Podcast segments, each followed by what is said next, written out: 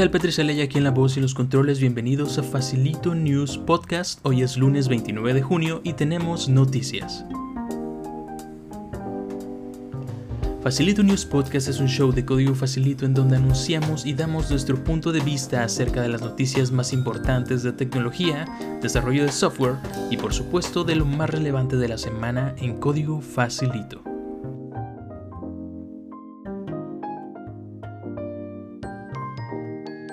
El día de hoy estaremos hablando sobre las nuevas computadoras ARM de Apple, sobre el nuevo control que Google nos proporciona sobre nuestros datos y privacidad y la compra por parte de Jeff Bezos en carros autónomos. Comencemos. Comencemos con las noticias de la semana. Google proporciona más control a sus usuarios sobre sus datos y privacidad. Esta noticia viene de maravilla viniendo de una empresa que es conocida por recolectar hasta el mínimo de tus datos en la navegación de Internet. Ahora implementaron una nueva función para todos los usuarios en donde nos permiten tener más control de nuestros datos y de nuestra privacidad. Tendremos algunas opciones extra sobre el borrado automático, ya que ahora estará por defecto cada 18 meses, aunque podremos configurarlo para eliminar nuestra actividad cada 3 meses o simplemente no eliminarla. Eso ya lo podías hacer manualmente, pero era un poco tedioso, y para un usuario común y corriente regularmente no se fija en esto. En el apartado de privacidad nos dará un chequeo de seguridad para ver si nuestras contraseñas son lo suficientemente seguras, las sesiones abiertas o si alguien intentó acceder a nuestra cuenta. La duda ante esto es, ¿no sería más fácil preguntar al usuario al principio si quieres que almacene su información? Mm, creo que eso no se va a poder ya que eso lo aceptamos en los términos y condiciones al momento de crear nuestra cuenta. Se agradece esta iniciativa ya que en estos tiempos pocas empresas se detienen a brindar este tipo de alternativas de la administración de su información. Aún así me quedan mis dudas con respecto a los datos que se quedará Google después de eliminar. Esta semana Apple hizo el anuncio de la nueva generación de procesadores que incluirán en sus equipos Mac. Deja a un lado a Intel y se concentrará en el desarrollo de sus procesadores con arquitectura ARM. Todo el poder que ahora incluyen los dispositivos móviles de Apple serán transferidos a sus computadoras. Pero dentro de este anuncio comenzaron algunos rumores acerca de que si la nueva generación de equipos podrá hacer un dual boot, o sea, arrancar con un sistema operativo diferente en la Mac, a lo que Craig Federighi confirmó que no será posible, que por el momento solamente podremos utilizar nuestra Mac con macOS Big Sur y no más. Lo que ellos mencionaron y aseguraron es que la virtualización funciona de maravilla. Aunque tener una máquina virtual que corra de maravilla con otro sistema operativo puede perjudicar un poco la experiencia del usuario. Creo firmemente que cuando ya se estandarice esa nueva generación de dispositivos podremos ver el dual boot en equipos Mac con ARM.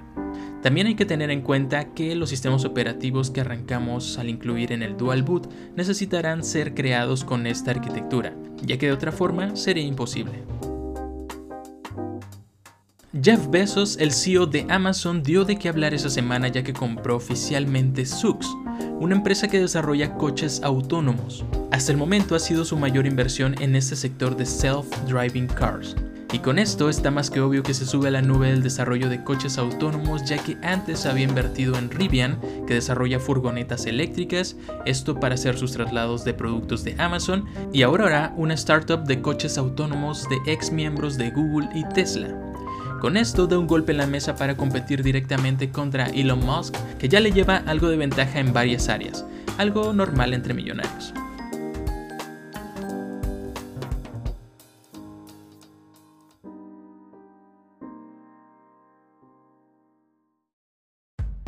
Ahora pasemos a las noticias rápidas de la semana.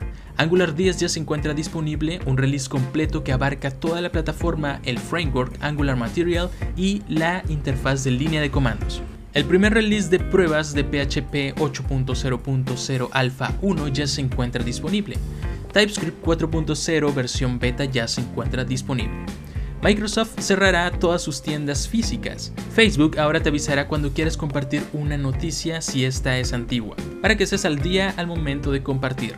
Se estrenó el nuevo tráiler de Cyberpunk 2077 y está muy muy emocionante. Google Fotos cambia de logo, tendremos un nuevo juego de Pokémon que tendrá por nombre Pokémon Unite, tipo MOBA, algo al estilo de League of Legends que incluirá un cross-platform entre Nintendo Switch, iOS y Android iOS 14 será compatible con todos los dispositivos que corren iOS 13, así que el iPhone 6S sí incluirá esta actualización. Y Microsoft estrenó una nueva herramienta que permite recuperar archivos que habías eliminado. Regresa a nosotros la recomendación de la semana. Sí o sí debes de ver la nueva temporada de Dark en Netflix. Ahora pasemos a lo más relevante de la semana en Código Facilito. Les damos las gracias a todas las personas que pudieron unirse a los dos días de aprendizaje, en donde tuvimos charlas y talleres bastante, bastante interesantes. Asimismo agradecemos infinitamente a los ponentes que brindaron su tiempo y conocimiento para llevar a cabo este evento.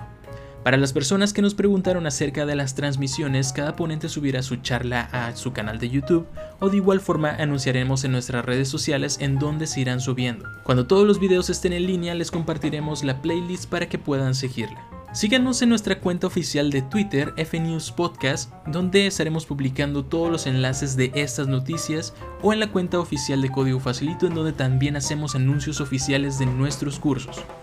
Les recuerdo que esta semana estrenamos el curso de trabajo como freelance impartido por José Dimas Luján, un curso bastante interesante que ya nos habían pedido con mucha frecuencia.